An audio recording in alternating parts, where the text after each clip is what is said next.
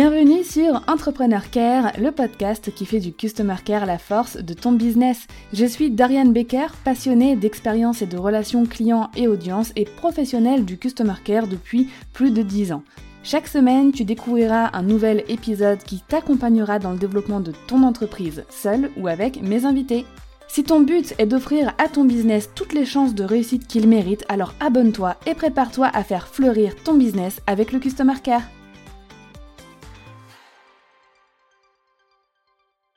Hello, bienvenue dans ce nouvel épisode.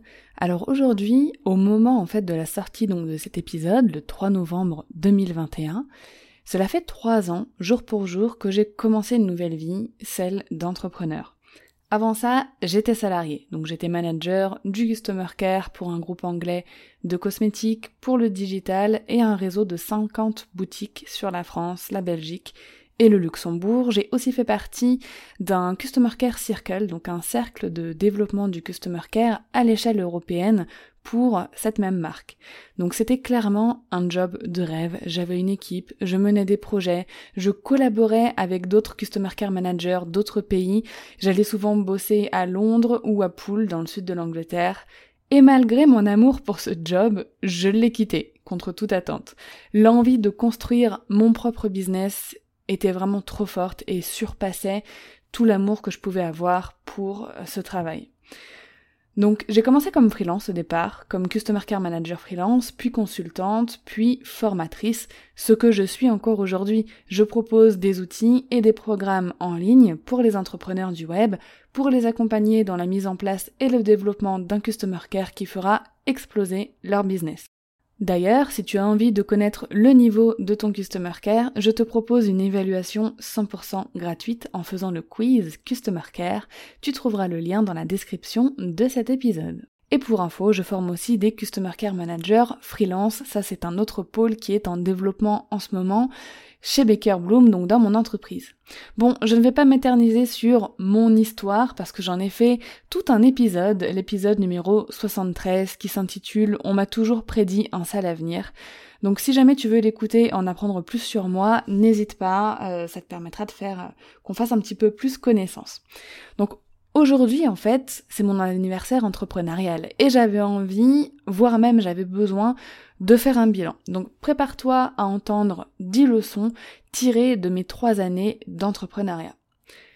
La première leçon, j'ai envie de la nommer toujours plus. C'est vraiment la première leçon à laquelle j'ai été confrontée. En tout cas pour moi, encore une fois, je faire un petit disclaimer avant de, de commencer. Bien évidemment, ici, je te partage mon vécu, mon expérience, mes ressentis. Donc ce que je vais dire, les dix leçons là que je vais te, partager, peut-être qu'elles ne s'adapteront pas du tout à toi et à ton business. Vraiment, c'est à toi de prendre euh, ce qui te semble être euh, bah, matché avec ta personnalité, à comment toi tu perçois les choses aussi. Donc comme je te disais, la première leçon que j'ai l'impression de, de, vivre, c'est que bah, quand on est entrepreneur, j'ai vraiment ce sentiment qu'on veut toujours plus. Et je ne parle pas ici forcément d'argent on se fixe des objectifs, des paliers, et une fois atteints, eh ben, notre instinct nous pousse à aller encore plus loin en fait. Je te donne le premier exemple qui m'a fait penser ça.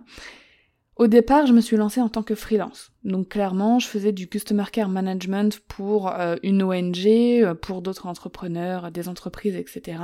Et donc, euh, je créais et des projets de stratégie de relations clients, mais aussi je m'occupais de l'exécutif pour eux. Donc je répondais à leurs emails, je prenais soin de leurs clients, de leur communauté, etc. Et au bout de quelques mois, et c'est de ça hein, dont j'avais rêvé, quand j'ai quitté mon, super job à la base, c'est de ça dont j'avais rêvé d'être freelance et de faire ça à mon compte. Et au bout de quelques mois, j'ai l'impression que ça me suffisait plus. Vraiment, j'avais ce sentiment d'être oppressée, de, je, je, je, de, de stagner, et en fait, voilà, le fait de ne pas avoir d'évolution et de rester dans ce rôle de Customer Care Manager freelance, vraiment, ça crée en moi des sentiments ultra négatifs. Et à ce moment-là, je me suis dit, mais est-ce qu'un jour je vais être pleinement satisfaite de ma situation professionnelle? Parce que j'avais un job de rêve que j'ai quand même voulu quitter parce que j'avais envie d'évoluer et j'avais envie de plus avec mon business. Là maintenant ça fait plusieurs mois que j'ai mon business et ça y est, je me sens de nouveau oppressée par ce rôle, ce cadre dans lequel je suis. Euh, et c'est là je me suis dit, mais est-ce que je suis quelqu'un à en vouloir toujours plus et à pas réussir à me satisfaire? Et encore aujourd'hui, tu vois, trois ans après, j'ai toujours de nouvelles idées que je veux mettre en place. À peine sortie d'un gros projet, j'en ai encore un plus grand qui pop dans mon esprit et bref, j'ai vraiment ce sentiment en tout cas que moi, j'ai une personnalité à toujours vouloir me challenger, euh, plus pour le jeu que pour l'argent que ça rapporte, même si clairement le chiffre d'affaires ça reste un objectif et le but euh, c'est de l'augmenter quand même petit à petit pour faire croître l'entreprise. Mais bon, parfois je me dis que c'est peut-être de l'ego tu vois, euh, pour se prouver à nous-mêmes et se prouver aux autres qu'on peut aller loin. Je dis nous parce que je sais qu'il y a d'autres entrepreneurs qui sont dans ce cas, qui ressentent la même chose que moi, qui ont toujours besoin de plus, de faire plus, d'aller plus loin, etc. Donc la première fois que j'ai été face à ces pulsions en moi, qui voulaient toujours plus, euh, comme je te le disais, j'ai eu extrêmement peur parce que je me suis dit mais je ne vais donc jamais être satisfaite de ma situation pro. Et en fait, en acceptant ma façon d'être, car clairement ça fait partie de moi, maintenant que je suis au courant, que j'aurai toujours envie d'atteindre des marches encore plus hautes, c'est ok et j'arrive à dealer avec ça. Donc peut-être que ça t'arrive ou peut-être que ça va t'arriver aussi, on en veut toujours plus. Et pour le moment, dans ma situation, je ne sais pas où ça va s'arrêter. Je ne vois pas de limite à cette envie de d'évolution et à mes ambitions. Mais il faut accepter ce fait-là et se dire que se challenger et aller encore plus loin, si c'est ce qui nous plaît, si c'est ce qui nous passionne, il faut pas non plus euh, s'en priver. La deuxième leçon, et j'en ai déjà parlé à, maintes reprises euh, par-ci par-là dans certains contenus, c'est que le mindset, c'est la clé. Plus je fais du business, plus je me rends compte que les stratégies, le marketing, la vente et attention, même le customer care ne tiennent qu'à un fil, celui de l'état d'esprit.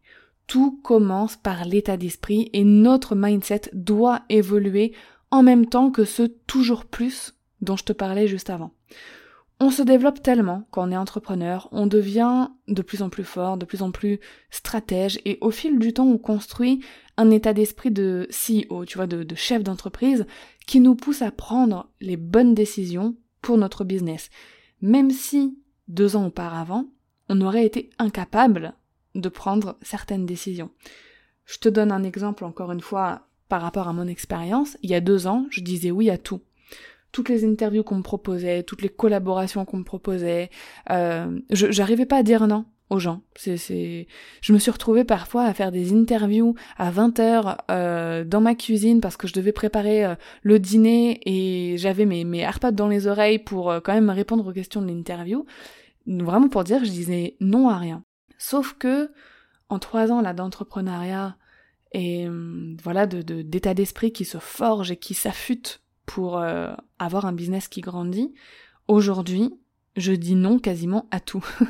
Quand moi il y a deux ans j'étais incapable de dire non, aujourd'hui je, je suis forcée de dire non à tout parce que mon cerveau fait une sorte de priorisation et je sais ce qui va bénéficier à la croissance de mon entreprise, à la croissance de ma visibilité ou la croissance de mon chiffre d'affaires, et instinctivement je sais ce qui ne va pas entrer dans ces objectifs-là. Alors bien sûr, parfois j'ai des projets coup de cœur et des choses que j'ai vraiment envie de faire ou une interview que j'ai vraiment envie d'accepter euh, parce que ça me fait plaisir et là c'est mon cœur qui parle et là je dis oui parce que comme mon cœur parle, je l'écoute toujours avant mon cerveau. Mais euh, voilà, il y a ce côté un petit peu focus qui a pris le dessus et clairement ça je pense que ça a été et un travail qui s'est fait naturellement un petit peu en arrière-plan dans ma tête, mais aussi un travail que j'ai dû faire sur moi-même parce que je me suis rendu compte à un moment donné que je bossais plus pour le business des autres, que ce soit des collaborations, des, des, des, interventions, des interviews, que pour mon business à moi. Et là, je me suis dit, il y a un problème. C'est mon business qui doit être prioritaire. Donc dans cette leçon, moi je retiens que de travailler sur ces croyances limitantes, sur la négativité qui peut parfois régner dans notre tête, c'est la clé pour s'épanouir dans l'entrepreneuriat. La troisième leçon, qui est pas une leçon très cool que j'ai retenue, c'est que notre santé mentale en prend un sacré coup. Donc ça, c'est une des plus grandes claques que j'ai prises en étant en business, parce que peu de gens en parlent, mais je suis quasiment sûre que tous les entrepreneurs passent par là. Notre santé mentale est mise à rude épreuve. Déjà, il y a la gestion des émotions qui devient un vrai sport extrême, entre la joie, la peur, la frustration de pas pouvoir avancer comme on veut, et ça pour moi, c'est la pire des émotions. C'est vraiment celle qui me fait péter un plomb, la frustration, de, de l'impression de ne pas avoir la possibilité, que ce soit par le temps, par les obligations familiales, etc., de pouvoir donner tout notre potentiel. Et c'est vraiment pas évident. Donc, je le dis sans honte, et je l'ai déjà dit plusieurs fois, j'ai failli frôler le burn-out euh, à plusieurs reprises, euh, à certains, certaines périodes où je bossais jour et nuit, surtout quand ma fille était plus petite. Donc l'accumulation de fatigue, plus toutes ces émotions, ça a vraiment failli me mettre au plus mal, et encore maintenant parfois, selon les situations de ma vie perso qui viennent impacter ma vie professionnelle, je sens que je suis à deux doigts vraiment de péter un plomb. Donc vraiment, les périodes où j'ai très peu de temps pour travailler alors que mon business est en pleine croissance euh, et que je sais qu'il a besoin de moi pour évoluer et surtout, bah voilà, j'aime énormément bosser. Je suis une work alcoolique, ça j'ai l'accepté, je l'aime bosser. Donc ces périodes-là sont vraiment compliquées pour moi. Clairement, le travail sur le mindset aide aussi à garder une santé mentale stable mais je pense qu'avoir un coach ou même un psy hein, clairement spécialisé dans la psychologie des entrepreneurs peut être un vrai plus pour avoir un mental en parfaite santé et pour nous aider à travailler sur notre mindset. Perso, moi j'ai envie de tester. J'ai pas encore franchi le pas, mais j'ai vraiment envie euh, de tester parce que quand tu additionnes euh, business plus euh, accro au travail plus un enfant de deux ans, bah, je précise l'âge parce que pour ceux qui connaissent, euh, voilà, c'est un âge où les enfants ont énormément de, de, besoins et acclament de l'attention et où on est partagé à chaque fois entre notre épanouissement à nous en tant que, que femmes euh, qui avons envie de s'épanouir dans notre vie professionnelle, etc. Et en même temps, l'envie et le, besoin et notre instinct juste de passer tout notre temps aussi avec notre enfant, c'est vraiment parfois compliqué euh, à gérer. Donc une aide extérieure peut être, à mon avis, la bienvenue. Ce qui nous amène à la quatrième leçon que j'ai apprise. Alors oui, c'est beaucoup de leçons euh, de, de, faits un petit peu euh, psychologiques, hein, de ce qui se passe au niveau de... pas tellement au niveau du business, mais j'y viens juste après. Donc la quatrième leçon, c'est l'équilibre vie pro, vie perso. Donc comme je disais, le point précédent rejoint celui-ci, ce fameux équilibre vie professionnelle, vie personnelle. Pour mon cas en tout cas, et pour le moment, je trouve que ça n'existe pas. Euh, j'ai l'impression qu'il s'agit plutôt d'une succession de périodes extrêmes un coup t'es 70% dans le perso et un coup 80% dans le pro. Assis quelques jours par-ci, par-là, tu vas tomber sur un 60-40 vie pro, vie perso, mais ça repart ensuite dans un autre extrême et en fait, c'est ok. Je trouve que cet équilibre, ce n'est pas au jour le jour qu'il faut le voir, mais plutôt sur une année entière. Parce que sur un an, euh, bah on part en vacances, il y a des périodes où on va être comme je disais, beaucoup plus dans la vie perso que dans la vie pro, et d'autres moments on va être à fond dans la vie pro, donc vraiment, ça dépend. Arrêtons de courir après cet équilibre parce qu'on bousille notre énergie à vouloir un truc qui ne peut pas s'acquérir, ou en tout cas qui ne peut pas s'acquérir sur du long terme, de mon expérience, en tout cas pas dans une phase de développement d'un business. Peut-être que, je sais pas, dans 5 ans, 6 ans, quand mon business sera ultra stable, que j'aurai délégué quasiment tout ce que je peux déléguer et que j'aurai juste à prendre des décisions de temps en temps et à manager des équipes, imaginons, et ben peut-être qu'à ce moment-là, euh, j'aurai besoin de travailler que 3 heures, 3 heures par jour, et là je pourrais trouver un équilibre qui me convient. Mais en étant en phase de croissance, je trouve que c'est très compliqué, voire en tout cas pour moi que, que c'est pas possible. Et d'habitude je suis toujours à dire ouais, faut s'organiser, faut ci, faut ça, mais encore une fois, l'organisation ça aide, je suis d'accord, et ça, je m'en sers au quotidien.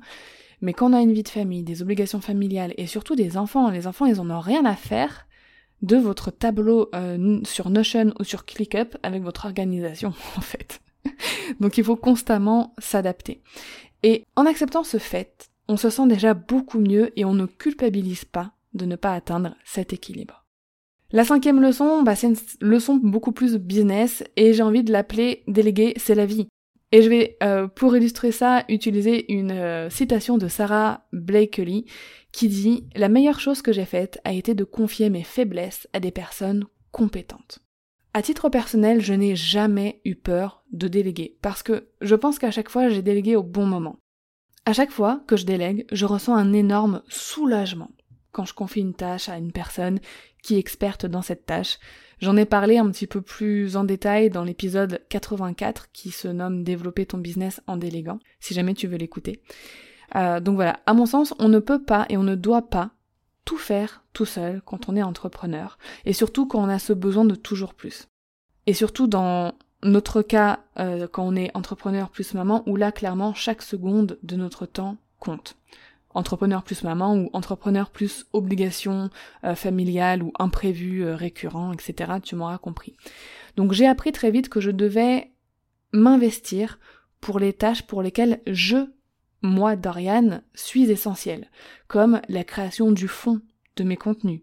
Par exemple là, pour cet épisode de podcast, j'ai rédigé les notes qui me servent à l'enregistrement, c'est moi qui enregistre, mais ensuite, tout est confié euh, à mon assistante, à ma rédactrice et à la personne qui va repartager ensuite sur Pinterest. Le montage, la rédaction des notes, le fait de mettre les liens, de mettre en forme l'article, de partager sur les réseaux sociaux, etc. Je sais le faire, je l'ai fait pendant euh, des années, mais là depuis quelques mois, en fait j'ai réalisé que ce, n'était pas moi qui avais besoin de le faire.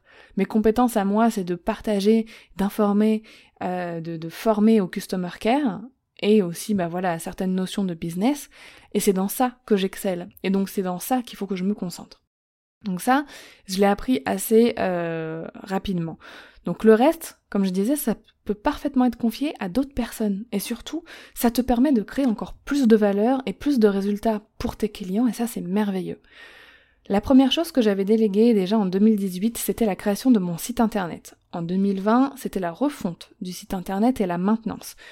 Ensuite, j'ai euh, délégué la gestion de mon Pinterest à une Pinterest manager, donc pour tout ce qui est stratégie Pinterest, etc. C'est pas juste euh, publier euh, des choses sur Pinterest, il y a plein d'autres choses à faire dans, dans, cette tâche. Et j'ai aussi délégué quasiment en même temps la rédaction des articles sur mon blog, donc des notes des épisodes de podcast, à une rédactrice web. Et enfin, plus récemment, j'ai délégué une partie du business management à une business manager. Elle m'assiste sur toute la gestion du business, de la création de contenu, la gestion de projets, création d'offres, stratégie marketing, en fait, un vrai bras droit. Et quel soulagement de bosser avec des personnes compétentes sur son business, c'est un vrai bonheur. Euh, ah oui, très important, j'ai aussi délégué la comptabilité quand je suis passée en société, donc c'était en mai 2021. Et ça, c'est un bonheur extrême.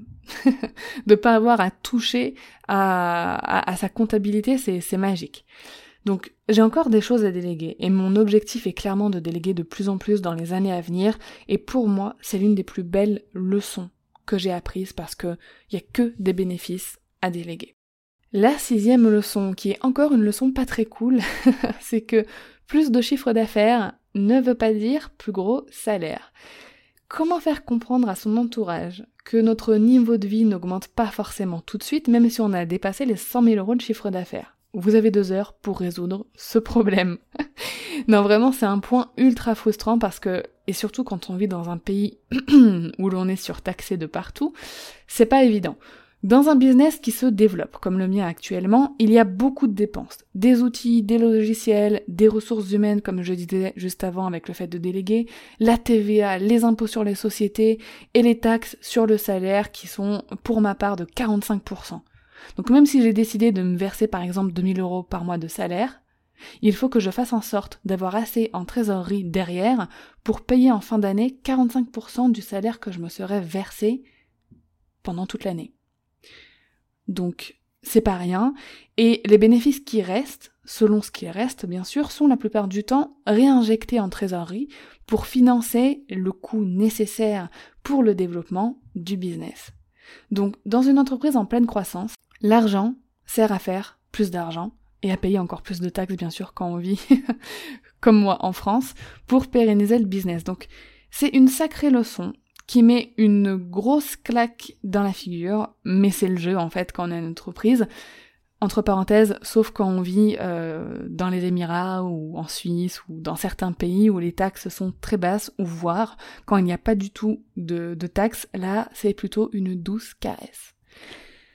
La septième leçon, c'est d'être vigilant sur son statut juridique plus de se faire accompagner par de vrais professionnels en ce qui concerne euh, la comptabilité et tout ce qui est légal, fiscalité, etc.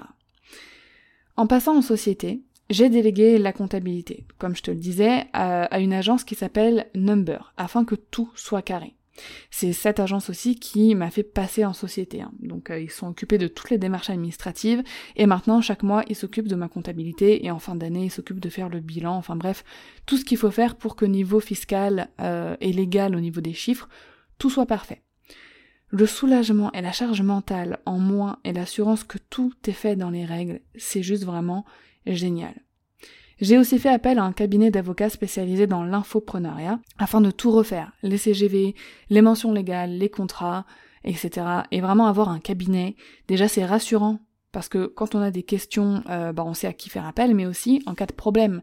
Là, je sais que mes documents légaux sont en béton et que s'il y a besoin euh, d'avocats pour euh, des, des, des, démarches pénales, ah bah je sais qu'ils sont là aussi. Donc ça, clairement, c'est pas vraiment une leçon, que j'ai apprise dans le sens où je l'ai directement anticipé. Je ne voulais pas apprendre cette leçon avec un problème légal ou fiscal. C'était hors de question pour moi et ça doit aussi être hors de question pour toi. Donc j'ai directement fait appel aux professionnels euh, concernés et je te recommande vivement, toi aussi, de ne pas traîner. On a souvent tendance à négliger les conditions générales de vente, la politique de confidentialité, les mentions légales, et j'en passe et j'en passe. Et tant que tout va bien et qu'on n'a pas de problème, on oublie un petit peu ça, on le laisse dans un coin de notre tête. Mais le jour où tu as un souci, que ce soit avec un client ou je sais pas, avec la CNIL pour les données personnelles par exemple euh, de, de, de, tes clients ou de ta liste email, ah, et ben là on a que nos yeux pour pleurer. Parce que quand nos documents ne sont pas normes et ne sont pas conformes, il n'y a rien qui nous protège. Donc vraiment, n'attends pas d'apprendre cette leçon avec un problème, prends les devants et anticipe vraiment en faisant appel à des avocats et à un cabinet de comptables. Et encore une fois, euh, mon cabinet euh, donc qui s'appelle Number, je te mettrai le lien aussi dans les notes de l'épisode. Je le recommande à 100% parce que c'est un cabinet d'experts comptables que j'ai envie d'appeler moderne. C'est-à-dire que euh, ce sont des personnes qui sont au fait de ce qui se passe sur le web, dans le digital. Ils sont spécialisés aussi pour les, les freelances, les prestataires de services ou les infopreneurs comme moi. Ils sont à l'écoute, ils sont réactifs et t'as même pas besoin de leur transmettre quoi que ce soit. Si t'as un outil automatique euh, qui te génère tes factures, c'est eux qui vont prendre les factures, donc j'ai même rien à leur envoyer. Ils ont des accès euh, à mon Stripe, à mon PayPal, à mon outil de facturation. Et c'est eux chaque mois qui, vont tout prendre, qui vont se servir dans les informations. Enfin, bref, c'est le bonheur. C'est le bonheur. Je... Voilà. je vais arrêter là parce que je pourrais faire leur éloge pendant euh, tout l'épisode. La huitième leçon, c'est de lâcher prise sur tes ambitions. La plus grosse erreur qu'une petite entreprise puisse faire, c'est de penser comme une petite entreprise. Et je pense que c'est pareil pour nous, solo entrepreneurs ou freelance au départ. On fait la grosse erreur parfois de se dire je suis juste freelance ou juste entrepreneur, faut que je me calme, faut que mes ambitions restent dans ce cadre, j'ai pas assez de trésorerie, je fais pas assez de chiffre d'affaires. Donc on se fixe des petits objectifs et on n'ira jamais plus loin, on ne fera jamais plus de chiffres et surtout, à un moment donné, on se sentira oppressé, sans perspective d'évolution et avec un manque d'épanouissement personnel affreux. En fait, quand je dis qu'il faut lâcher prise sur ses ambitions, c'est qu'il ne faut pas les retenir. Il faut les laisser aller, même si elles nous semblent trop grandes. Lâcher un peu prise, arrêter de vouloir contrôler ses pensées, les laisser nous envahir pour nous porter. Si elles sont là, c'est qu'au fond de toi, tu veux les réaliser. Sauf qu'encore une fois, si le mindset n'est pas au top, tu vas t'auto-saboter, tu risques d'avoir aussi le syndrome de l'imposteur, etc. Et c'est pour ça aussi que le travail sur le mindset, c'est la base. C'est pour accepter tes ambitions et les laisser te porter et les laisser t'aider à développer ton business. La neuvième leçon, c'est de rester aligné sur tes valeurs. Si ton plan échoue, change de plan, mais jamais d'objectif. Et vous pouvez rester aligné avec vos valeurs votre personnalité, vos envies et vos besoins pour atteindre ces objectifs. Personnellement, je ne suis pas fan de l'expression la fin justifie les moyens. Réussir en ayant écrasé euh, tout sur son passage et être considéré comme un méchant, non merci. réussir en aidant les autres, en étant bienveillant et en souhaitant la réussite des autres, yes please, le chemin que tu empruntes est tout aussi important que l'objectif. Donc reste aligné avec tes valeurs profondes et fais des tests aussi sur ta façon d'atteindre tes objectifs. Apprends et ajuste au fur et à mesure. Donc oui, tu peux euh, vendre tes produits, tes services sans faire des promotions à gogo. Oui, tu peux vendre sans utiliser l'urgence ou d'autres stratégies marketing parfois un petit peu euh, scrupuleuses.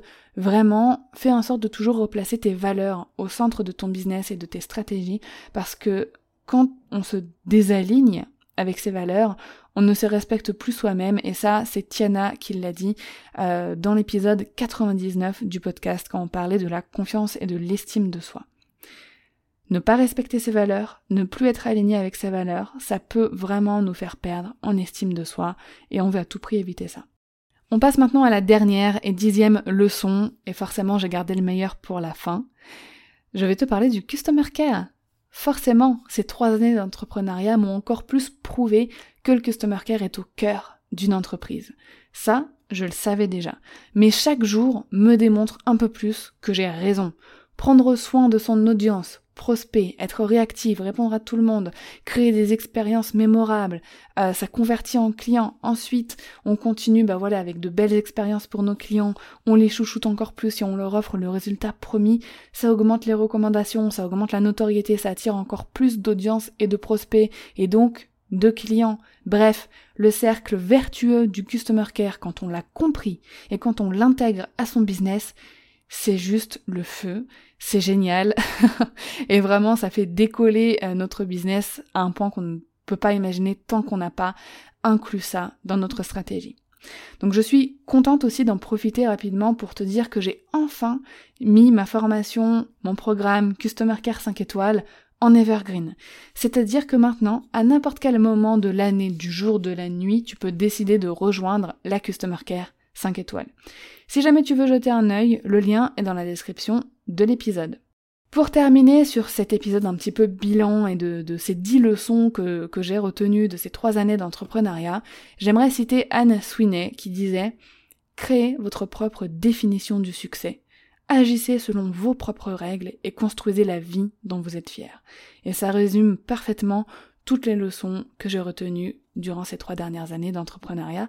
Et j'en profite aussi pour te remercier, que tu sois arrivé hier, il y a six mois, il y a un an, ou que tu sois là depuis euh, trois ans, euh, quasiment déjà que le podcast existe, et que je me suis lancée en tant qu'entrepreneur sur le web. Mille merci à toi pour ta présence, pour l'écoute, euh, chaque semaine pour l'écoute des épisodes. Si jamais tu me suis sur les réseaux, merci de me suivre, de me soutenir et d'être là, que ce soit de près ou de loin. Un grand merci à toi. J'espère que cet épisode t'a plu. Si jamais c'est le cas, n'hésite pas à me laisser une note sur Apple Podcast ou ta plateforme d'écoute, à me laisser 5 étoiles et un avis. Je serai heureuse de le lire dans l'un des prochains épisodes et surtout ça aidera le podcast à se faire un petit peu plus connaître et surtout à propager la bonne parole du Customer Care à encore plus de monde. Et ça, on est d'accord, tu le souhaites aussi. Je te souhaite une très belle journée et en attendant la semaine prochaine pour un nouvel épisode, prends soin de toi.